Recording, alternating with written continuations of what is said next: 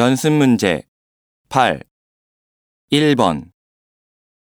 다음은 교양 프로그램입니다. 잘 듣고 물음에 답하십시오. 두 번 읽겠습니다. 올해 추석 연휴가 최대 5일까지 쉴 수 있게 되면서 많은 직장인들이 해외여행을 계획하고 있다고 하는데요. 오늘은 그런 사람들을 위해 환전의 팁을 소개해 주신다고요? 네, 그렇습니다. 환전을 어디에서 하느냐에 따라 여행 경비가 많이 차이가 납니다.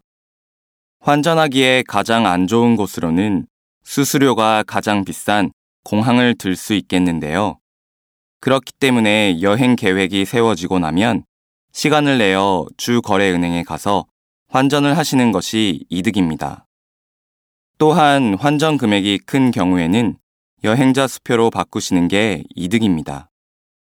마지막으로 해외에서 신용카드를 쓰시는 분들이 많이 계시는데요. 신용카드를 사용할 경우에는 반드시 수수료가 붙기 때문에 환전해서 가시는 것보다 더 손해를 보게 됩니다. 다시 들으십시오. 올해 추석 연휴가 최대 5일까지 쉴 수 있게 되면서 많은 직장인들이 해외여행을 계획하고 있다고 하는데요.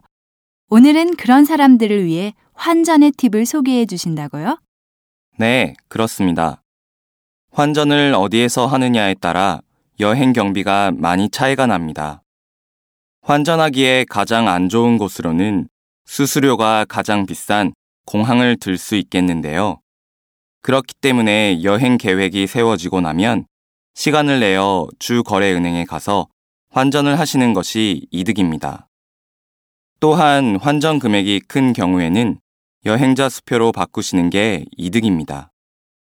마지막으로 해외에서 신용카드를 쓰시는 분들이 많이 계시는데요. 신용카드를 사용할 경우에는 반드시 수수료가 붙기 때문에 환전해서 가시는 것보다 더 손해를 보게 됩니다.